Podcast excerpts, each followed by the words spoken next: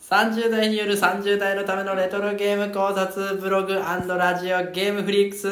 イエーイはいえー、ソルティですともえですはいじゃあ今回お話しするテーマはえはえいっと幻想水湖伝プレイステーションのはいです幻想水湖伝ですねこれワワンワンでワンの話ね。はい。ワンの幻想水光伝のお話をしていこうと思います。はい。じゃあ、はいともえさん、これ書きましたね。どあどうそぞ う。書きましたどうぞ。えっと幻想水湖伝は、はい。まあ、中国のお話が元になっている、まあ、システムというかゲームで、まあ、108人のキャラクターが出てくるおい。で主人公がいてまあ兄弟の敵に立ち向かっていく、うん。で、まあ、RPG ですね RPG。はいはい。いやー、これもね、やりましたよ。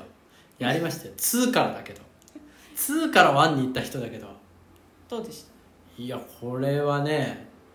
面白いね。面白いです人間ドラマがいいね。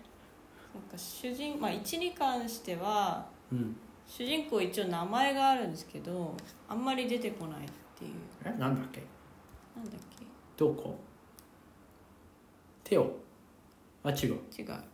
って俺坊っちゃんじゃなくて坊っちゃんじゃなくて名前があるんですよね名前忘れちゃったけどなんだっけなんとかっていう名前が出てくるけどあんまり呼ばれなくていやい俺つなも坊っちゃんとか坊っちゃんで統一だね統一されているえいるそんな名前あったっけ俺は実はついているうん坊っちゃんしか出てこない わなるほどはいそうでまあその親友のテッドテッド君から、はいまあ、継承された紋章を右手に宿しうんソウルイーターというはいそれによって敵から狙われているとうんあれなんですよね紋章っていうなんか魔法を発動できるやつがうんあってありますその中の真の紋章っていうやつがあるんだね。そうですね27個。あれ ?27 そう個でも108人全部紋章はうん。まあ宿しては来るけどその中でも群を抜いてすごいみたい。っていう27ですね27個の紋章の一つ。ソウルイーター。はいはい。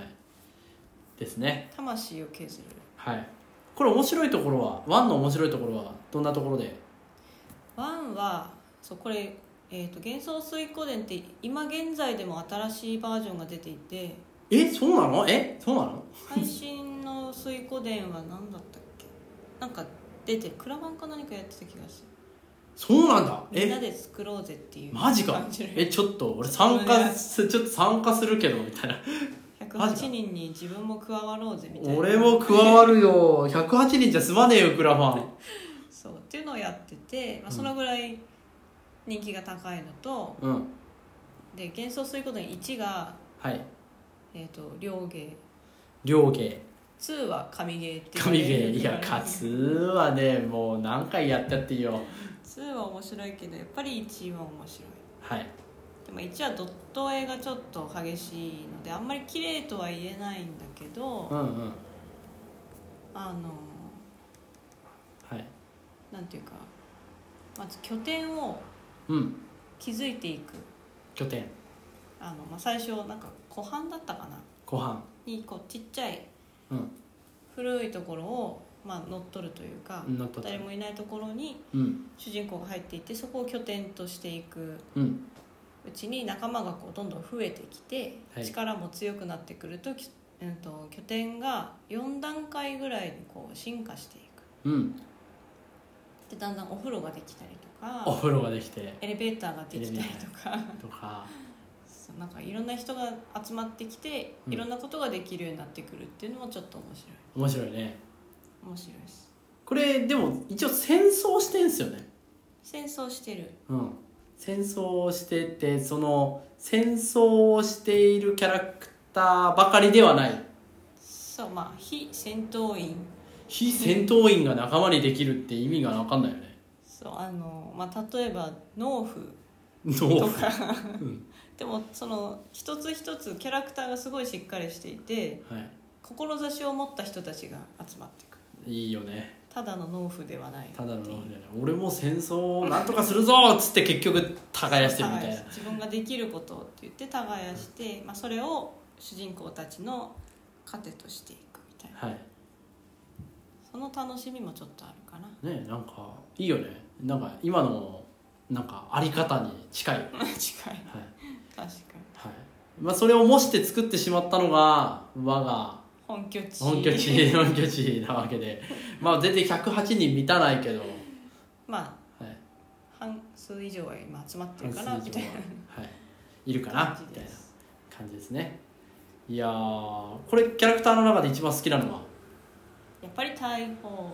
で大鵬なんで好きなのなんかちょっとこの人兄貴がい兄貴いるいるんですね兄貴いるあれチンチロリンっていう博打をうん、うん、はい賭博をやってるやってるねとこはいろのまあ弟分弟だねとして参加するんだけどうん衣類が乱れている衣類が乱れてるねいや乱れてるけどえそれ好きなポイントそれ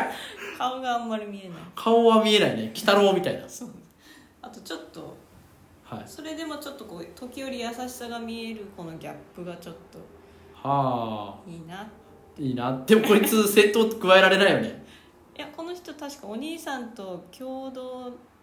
連携で何かやってた気がするああんまりそうだっけ強くないけどあんまり強くないけど言っちゃ ったうん、個人的にはその連携で好きなのはうん、あのワンちゃん舞台かなワンちゃんえワンちゃん犬黒耳とかゴンだったっけゴンなんかワンちゃんがいるんですよねワンちゃん僕とかいうの可愛い感じほのそのペアがよく連れてたかなうへえあのー、じゃあこのワンの、うなんつうのえー、あすごいな追われてる追われてるあのー、ワンのストーリーでうん一番こう好きだなっていうシーンとかあるんですかお風呂えお風呂シーンだよ マジかそこなんでお風呂が好きなのお風呂っていうかあの拠点の中の探索が面白かったあかなあのお風呂ってこう設置するだんだん大きくなってくるとあはいはいなんだっけしょんべん小僧を置いたりとか置い置いたりなんか骨董品を置いたりするとアクションがあるね起こったりとか、うん骨董品だらけにするととんでもないことになるねとかっていうなんかちょっとした遊びが面白かったあーちょっとやったら気気づかないよっていうような仕掛けが仕ね、掛けが面白い はい、今ではないその遊び感、そう遊び感がはいあったって、ストーリー自体は多分そんなにこれ難しくないえ難易度はあまああのゲームの難易度だよゲーねムの難易度がそんなに難しくなくて、うんどっちかというと私はそっちが好きかあーサクサクいけなるサクサクいけサクサクいけるから楽勝みたいな、で仲間と遊ぶのも楽しいうん、あれググレミオさんにはあグレミオさんグレミオさんには触れないんですかグレミオさん覚えてるグあレんミまりごめんごえめんよく坊ちゃんのオ坊ちゃんのそ好ばにいきてそうそうそうそ途う中命落としそうみたいなそうこれあれですよねちゃんと107人集めるとうん108人目としてグレミオさん復活するんですけど復活する復活させましたさせましたさせましたすげえこれ確か最初に最初の一人目うんあのその対象同士というか戦闘中に一人寝返ってくる人がいるんですよ名前ちょっと忘れちゃったけどなんかおじさまえーその人はそこでしか仲間にならないっうんていうのをたまたま仲間にできたので、うんま集められたっていうあ、たまたま奇跡の108人偶然ね偶然ですはいはそうそういなるほどねはあこれはじゃあどんな人がこうプレイするといいですかねこれはでもやっぱりあんまり RPG が得意じゃない人まあ自分みたいな人うんへこそ挑戦してほしい RPG というかえそのうんこれの,、うんあのキャッチコピーがちょっと面白くてキャッチコピ実はついていったんですーうんえっ、となんだっけプレイステーションよこれが RPG だっていうあえそんなキャッチコピーあったんだはそう実はあっていはいなんかどっかで聞いたようなあれだねそれパクられたんだねあれねうまくかもしれないどっちが先かちょっと分かんどなっいちが先かわかんないいやでもこっちが先だよね1995年だからうんまあこっちの方が先だろうねおそらくはいそうなるほどはいいやー